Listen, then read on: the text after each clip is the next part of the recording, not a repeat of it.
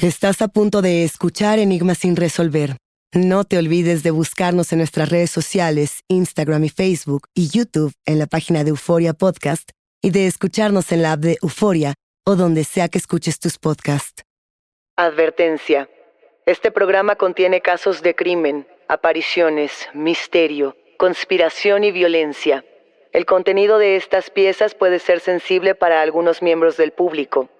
Aconsejamos discreción.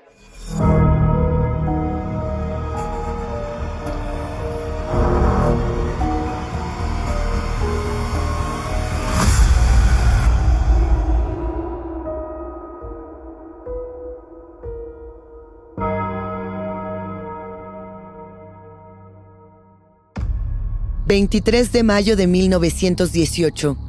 Los hermanos Jake y Andrew Mayo caminan de regreso a casa. Las calles de Nueva Orleans están casi desiertas.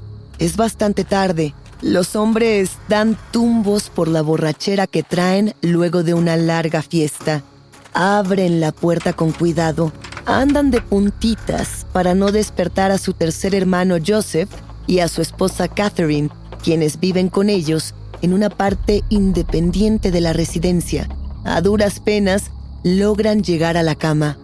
A las 4.30 am, el eco de una gárgara grotesca que no tiene fin despierta a Jake. El hombre se inquieta en la oscuridad. ¿Qué es ese sonido? se pregunta. Da un par de golpes en el muro que separa su habitación de la de Joseph y Catherine. ¿Están bien? No hay respuesta. Golpea más fuerte. Nada. Jake se queda en la cama sin saber qué hacer. Pasa poco más de una hora. Son casi las seis de la mañana cuando Jake despierta a Andrew. Algo no está bien en la habitación de Joseph. Ambos abren la puerta de su hermano para encontrarse con una escena devastadora. Joseph y Catherine yacen en su cama. Él tiene la cabeza partida en dos. Ella la garganta cercenada hasta romperle la tráquea. La sangre se agolpa en las cobijas, escurre hasta el suelo y se impregna en las botas de los hermanos Maggio, quienes no pueden creer lo que están viendo. Este es uno de los crímenes del ahora legendario asesino del hacha, un perfil que analizamos en este nuevo episodio de Enigmas sin resolver. Saludos enigmáticos, muchos de ustedes ya han oído hablar del asesino del hacha. El caso es tan emblemático y al mismo tiempo tan enigmático que ha sido representado en películas, en novelas, en obras de teatro y hasta en series, como es el caso de American Horror Story en la temporada Coven, o el libro Jazz para el asesino del hacha del novelista británico Ray Celestine. Seguramente algunos de ustedes, quienes ya conocen la historia, anticipan que vamos a tener baile, vamos a tener jazz, vamos a tener sangre, vamos a tener misterio y muerte. En 1918, la ciudad de Nueva Orleans quedó completamente paralizada por el miedo. Al caer la noche, el asesino del hacha entraba en distintas tiendas de abarrotes italianas para asesinar a los comerciantes y a sus familias. Pero pongamos contexto. Estamos a principios del siglo XX, en la tierra del jazz, el vudú, los carnavales e inclusive los vampiros. Estamos en un momento fundamental de migraciones y de mucho comercio en la zona, un punto fundamental en la historia de Estados Unidos por los cambios sociales y económicos, porque también estamos en tiempos de la Primera Guerra Mundial. Y en este hervidero de ideas y de tantos cambios, comienza a correr la sangre. Los archivos del caso enumeran por lo pronto cuatro muertos y numerosos heridos. Las leyendas alrededor del hachero de Nueva Orleans hablan de muchas muertes más. Hablan de escenas del crimen ultraviolentas que dejan sin aliento a los policías que investigan el caso. Y sí, todo comienza con el homicidio de Joseph y Catherine Maggio, esta pareja de inmigrantes italianos que eran muy queridos en su comunidad. Vamos a situarnos en la escena. Cuando llega la policía a casa de la familia Mayo, lo primero que detectan enigmáticos es que Joseph Mayo tiene el cráneo fracturado, es decir, partido en dos, con la materia cerebral expuesta. Su esposa, Catherine, ella tiene un profundo corte en la garganta que le ha seccionado la tráquea, el esófago e inclusive el pliegue vocal. La mujer muere asfixiada con su propia sangre. Eso fue lo que estaban escuchando Jake y Andrew al despertar. Pero a pesar de las condiciones grotescas, las autoridades sí encuentran a Joseph aún con pulso. Llaman con urgencia a la ambulancia, pero Joseph no sobrevive su camino al hospital. El cabo Arthur Hathener es quien llega primero a analizar lo ocurrido en la casa de los Maggio. Al notar la gravedad y la peculiaridad del crimen, reúne a su equipo para buscar pistas. Los detectives asignados detectan los siguientes elementos puntuales en la escena. Les cuento. Encuentran huellas de zapatos. Estas huellas han sido marcadas por la sangre que escurre por todo el suelo. Evidentemente dentro de estas huellas se encuentra el calzado de los hermanos Jake y Andrew Mayo, quienes descubrieron los cuerpos de su hermano y su cuñada. Por otra parte, la puerta que da al exterior de la residencia está rota de un pedazo de madera, pero permanece cerrada por dentro. Esto quiere decir que la puerta no ha sido forzada, que el asesino ya estaba en el interior de la residencia o que en un caso extremo alguien desmontó un pedazo de la puerta para poder entrar sin abrir la cerradura. Encuentran también el arma homicida. Enigmáticos se trata de un hacha que estaba oculta al interior de una tina en el sanitario de la casa. Los detectives notan de inmediato que alguien intentó lavar el filo del hacha, razón por la que seguramente se encuentra en la tina. Pero claramente distinguen que tiene sangre y pedazos de materia cerebral, con los que distinguen que esta es el hacha con la que partieron en dos la cabeza de Joseph. Y además del arma principal, encuentran también una navaja de barbería.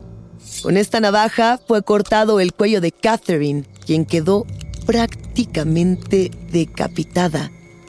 Por si fuera poco, cuando interrogaron a los hermanos Maggio para que digan lo que saben, ambos coinciden en que estaban demasiado borrachos como para recordar cualquier cosa. Pero, ¿por qué salieron a tomar precisamente ese día?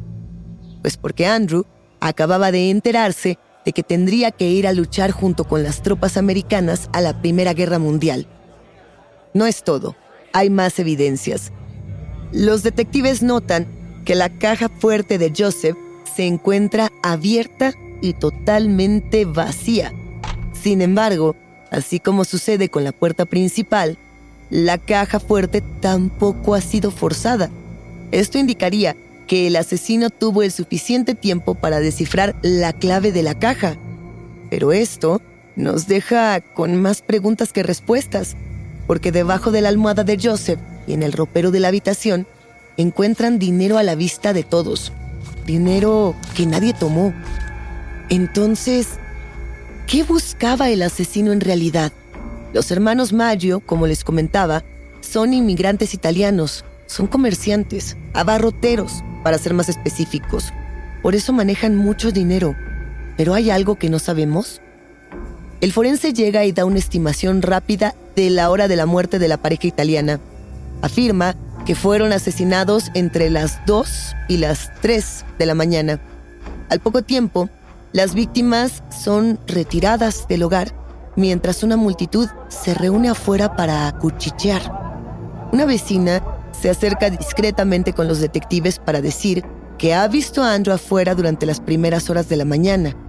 Y aquí, el caso comienza a enredarse. ¿Qué resuelven las autoridades hasta ese momento?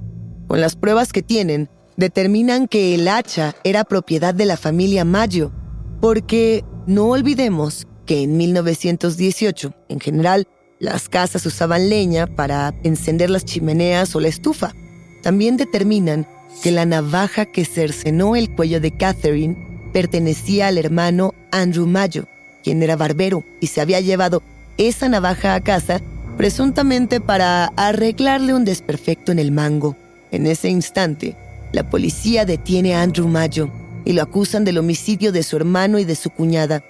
Y esto no exime como sospechoso a Jake, quien se cree en ese momento podría ser cómplice del crimen. ¿Es Andrew Mayo el legendario hachero de Nueva Orleans? Si les dijéramos que sí, el caso sería demasiado sencillo, ¿no creen? Pues bien, a los pocos días después de que se encuentran los cuerpos, Andrew es liberado de prisión y muchas personas de la comunidad italiana se preguntan por qué. Sucede enigmáticos que a pesar de los testigos, realmente no hay pruebas suficientes en su contra y además hay otro descubrimiento que estaría dirigiendo la investigación por otra ruta. Quizá, piensan los detectives, deberíamos apuntar a un sospechoso diferente, uno que ha escapado antes de la policía. A una cuadra de la tienda de abarrotes de los Mayo, dos detectives encuentran un extraño mensaje que había sido escrito en la acera con gis. El mensaje dice, la señora Mayo se sentará esta noche igual que la señora Tony. Los detectives copian este mensaje puntualmente. La escritura se parece a la de un niño, y esto les parece que podría ser una pista importante, aunque realmente nadie está seguro de qué hacer con ella. Hay quienes dicen que este mensaje había sido escrito por un cómplice para advertir a los asesinos de que la señora Mayo estaba de guardia, pero nada queda claro. Y es entonces cuando uno de los detectives recuerda algo que cambia el juego. En 1911, un caso muy particular había sobrecogido a la sociedad y quizá estos crímenes podrían estar conectados. Volvamos en el tiempo. En 1911, siete años antes de los sucesos que estamos analizando, ocurrieron numerosos asesinatos horrendos relacionados con hachas en otras regiones de Luisiana. Las presuntas víctimas eran también comerciantes italianos, que por si fuera poco, habían sido asesinados de maneras verdaderamente similares. Parejas que dormían en sus camas y literalmente perdían la cabeza. Al generar esta posible conexión, la comunidad italiana comienza a murmurar en las calles teorías sobre una posible participación de la mafia en los homicidios. Y es que se sabe que a principios del siglo XX, buena parte de Nueva Orleans es controlada por la mafia italiana. Por esto, los rumores comienzan a apuntar a que si las víctimas de estos brutales crímenes son italianas, es porque tal vez no habían pagado sus cuotas o tal vez habían pedido dinero prestado y luego no cumplieron con sus obligaciones. Enigmáticos, sabemos bien que la mafia era conocida por enseñar a la gente lecciones, por imponer sangrientos castigos a la falta de lealtad. Es por eso que algunos inmigrantes italianos de Nueva Orleans, asustados, solicitan de manera inmediata protección policial otros hablan de una organización llamada La Mano Negra, un grupo de la mafia que se dice hace cobros por derecho de piso. El derecho de piso es cuando un grupo criminal cobra a los comerciantes por trabajar, algo similar a lo que ocurre actualmente con el narcotráfico en Latinoamérica. ¿Cómo opera la mano negra? El modus operandi es el siguiente. El grupo criminal le pide dinero a los tenderos italianos, quienes no cumplen con sus demandas, reciben notas impresas con una mano negra para advertirles de terribles castigos. Muchos italianos entregan parte de sus salarios a este grupo criminal y aquellos que no lo hacen son acosados, golpeados, torturados e incluso asesinados. Se cree que la mano negra ofrece crecimiento y fortuna para aquellos que juran lealtad, que incluso les enseñan a ser asesinos como ellos. Muchos piensan que la mano negra vio su fin en el año 1907, pero hasta 1918 la comunidad italiana teme que los miembros todavía estén en libertad y activos.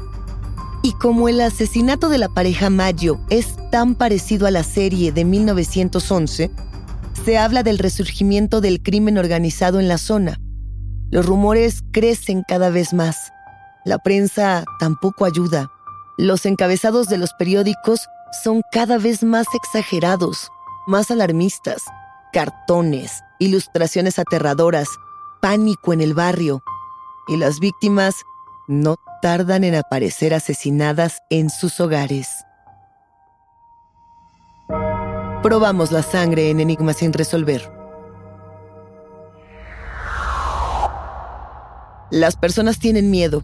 Se encierran en casa antes del anochecer. Desconfían de sus vecinos de la cuadra. Exigen rondas policiales y protección para las familias de comerciantes. Hay peleas callejeras, ansiedad. Dos semanas después del asesinato de la pareja Maggio, el barrio no encuentra paz. La comunidad italiana se encuentra fragmentada. A los pocos días, el 6 de junio, un panadero llamado John Sanka lleva a cabo una entrega a Luis Besumer, un famoso vendedor de comestibles que es polaco de 59 años. John Sanka llama a la puerta de la tienda que el señor Besumer tiene en su residencia. No quiere que se enfríe el pan, pero nadie abre. Intenta él mismo abrir para saber si algo está ocurriendo, pero la puerta de la tienda está cerrada con llave. Cosa sumamente extraña, porque la tienda siempre abre desde temprano. El panadero rodea la puerta principal de la tienda y se dirige a la entrada de la residencia en busca de su amigo y cliente. Escucha movimientos al interior. Duda por un momento. Quiere pensar que todo está bien. Pero en el instante, Luis Besumer abre la puerta. Su rostro está totalmente cubierto de sangre oscura. John Sanka lo sostiene desconcertado. Intenta calmarlo, pero Besumer grita que alguien lo atacó. Luego se le va la voz. No para de temblar, como si no pudiera describir el horror que lo acecha. Señala entonces hacia el interior de la casa, hacia la habitación. El panadero John Sanka camina lentamente por el pasillo, muerto de miedo. Entra a la recámara al fondo y encuentra a la amante de Luis Besumer tumbada en la cama, completamente cubierta por una sábana empapada de sangre. La amante de Luis Besumer tiene una inmensa herida en la cabeza, una herida fatal. Alcanzamos a distinguir también huellas sangrientas de pies descalzos que se alejan de la cama. John Sanka toma el teléfono para llamar a la policía. Luis Besumer se lo arrebata. Esa mujer no es mi esposa, le dice. Es Harriet Lowe, mi amante. No podemos llamar a la policía. El panadero insiste. El comerciante le suplica que llamen a un médico privado, pero las heridas son tan profundas que Sanka llama directamente a la policía y pide una ambulancia con urgencia. Enigmáticos, revisemos ahora las evidencias. En este segundo ataque del hachero de Nueva Orleans, los investigadores descubren que la entrada se hizo al sacar un panel de la puerta trasera con un cincel de madera. Aquí nos damos cuenta de que esto mismo fue lo que hizo con el asesinato de los Maggio. Además, el arma es un hacha oxidada que, adivinan bien, pertenecía a Louis Besumer. El hacha de nueva cuenta, es encontrada en el baño. Y aquí tenemos nuevas preguntas, porque Luis Besumer no es italiano, es polaco. ¿Esto qué quiere decir? ¿Nuestro asesino forma parte de la mafia italiana? ¿O es un criminal que odia a los inmigrantes? ¿Cuál es su motivación para matar? Los detectives del caso vuelven a cometer los mismos errores detienen a un ex empleado de la tienda de Louis Besumer, un hombre afroamericano que luego de prejuicios y muchas preguntas incómodas es puesto en libertad. Y aquí tenemos un dato interesante. Estando malherida en el hospital, Anna Harriet Lowe da testimonios que se contradicen.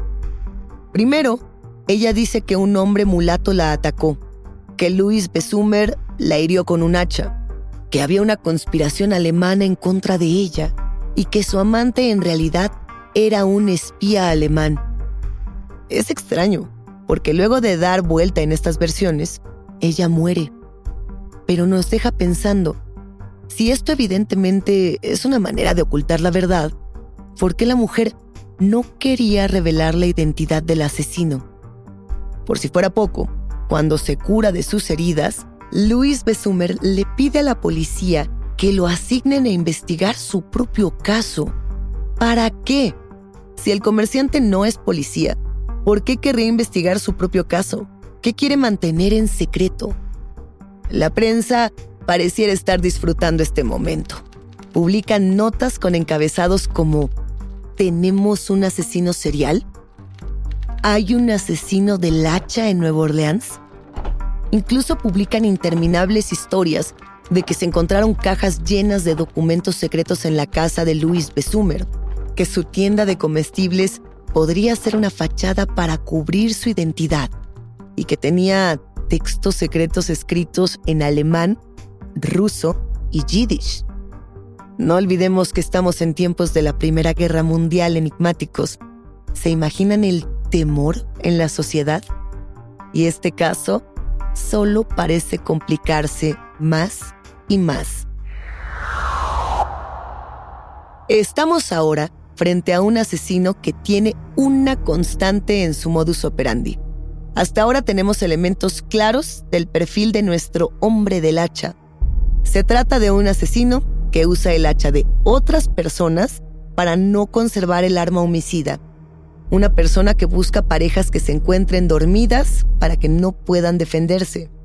Asumimos que posiblemente sea varón, por la teoría de que trabaja en la mafia italiana donde los asesinos en su mayoría son hombres, aunque también existe la posibilidad de que sea un criminal que odia a los inmigrantes.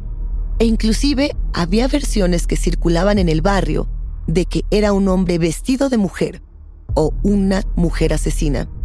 Sabemos también que las víctimas no quieren revelar su identidad por miedo o por una crisis nerviosa frente a los eventos traumáticos que acaban de vivir con esas mismas características, con ese mismo método, el ahora llamado por la prensa como Hachero de Nueva Orleans, comete los siguientes asesinatos. Aquí la crónica. El 5 de agosto de 1918, mismo día en que muere Anne Harriet Lowe, un hombre de negocios llamado Edward Schneider regresa a casa durante la noche para ver a su esposa embarazada sin embargo, cuando abre la puerta, todo se encuentra en absoluto silencio. En el dormitorio encuentra a su esposa bañada en sangre, con la distintiva herida abierta en la cabeza y algunos de sus dientes arrancados. Afortunadamente, la mujer y su bebé sí sobreviven, pero no pueden recordar la identidad del agresor. La esposa de Edward Schneider dice haber estado tomando una siesta y que al abrir los ojos se encontró con una figura oscura sobre de ella. Nos vamos al día 10 de agosto. En el mismo barrio de Nueva Orleans, Pauline y Mary Bruno se despiertan temprano por el sonido de fuertes golpes que parecían venir de la habitación de su tío Joseph. Pauline abre los ojos y se encuentra con una figura alta y oscura frente a ella. La joven grita sin control logrando que aquel misterioso hombre alto dé la vuelta y se vaya corriendo de la casa. Cuando los reporteros le preguntan a la familia cómo se veía la figura oscura, la joven lo describe como un hombre verdaderamente ágil, como si tuviera alas. El 28 de agosto de 1918, el hachero ataca a los hermanos Joseph y Catherine Cortimiglia. Esto ocurre en su hogar. Catherine queda gravemente herida, pero sobrevive. No es el mismo destino de Joseph, quien es golpeado con su propia hacha y muere. Llegamos al año 1919. Es 3 de marzo. El cuerpo destrozado de Charles Cortimiglia, quien era hermano de Joseph y Catherine, es encontrado en su habitación.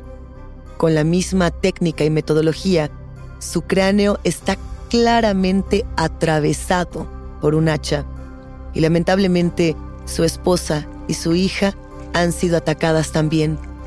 La mujer tiene una herida grave en la cabeza y abraza a su pequeña, que ha perdido la vida. Pero el 13 de marzo sucede lo inesperado. Y aquí el misterio se recrudece todavía más. Voy a leerles enigmáticos algunos fragmentos de una carta que se publica en los periódicos locales. Una carta supuestamente escrita por el propio asesino. Infierno, marzo 13, 1919. Estimado mortal, nunca me han atrapado y nunca lo harán. Nunca me han visto, pues soy invisible, tanto como el éter que rodea su tierra. No soy un ser humano, sino un espíritu y un demonio del ardiente infierno. Soy lo que ustedes, gente de Orleans y su estúpida policía, llaman el hombre del hacha. Cuando llegue el momento, vendré a clamar nuevas víctimas. Solo yo sé quiénes serán. No dejaré pistas más allá de mi hacha sangrienta, chorreante de la sangre y los cerebros de aquel a quien habré enviado al infierno para que me haga compañía. Si deseas, puedes decirle a la policía que tenga cuidado de enfrentarme. Por supuesto, soy un espíritu razonable. No me ofende la manera en la que han realizado sus investigaciones en el pasado. De hecho, han sido tan impensablemente estúpidos que no me han hecho reír solo a mí, sino a su satánica majestad. Pero díganles que tengan cuidado. No les permitan tratar de descubrir qué soy, pues será mejor para ellos no haber nacido que desatar mi ira. No creo que haya necesidad de tal advertencia, pues estoy seguro de que la policía siempre me evitará como lo han hecho en el pasado, son lo suficientemente inteligentes para saber cómo mantenerse libres de todo mal. Sin duda alguna, ustedes, gente de Orleans, piensan que soy el peor asesino. Y lo soy, pero podría ser mucho peor si así lo deseara. Si quisiera, podría visitar su ciudad cada noche, a mi voluntad podría masacrar a miles de sus mejores ciudadanos, pues tengo una amistad cercana con el ángel de la muerte. Ahora, para ser exactos, a las 12.15, tiempo de la Tierra, del próximo martes en la noche, pasaré sobre Nueva Orleans.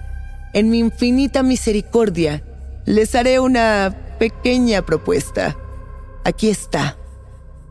Soy fanático del jazz y juro por todos los demonios en las regiones interiores que cualquier persona en cuya casa una banda de jazz esté tocando a todo volumen a la hora que yo ya he mencionado, será perdonada. Si todos tienen una banda de jazz tocando, pues bien, mucho mejor para ustedes. Una cosa es segura, y es que algunos de los que se atrevan a no escuchar esta música en la noche del martes probarán mi hacha.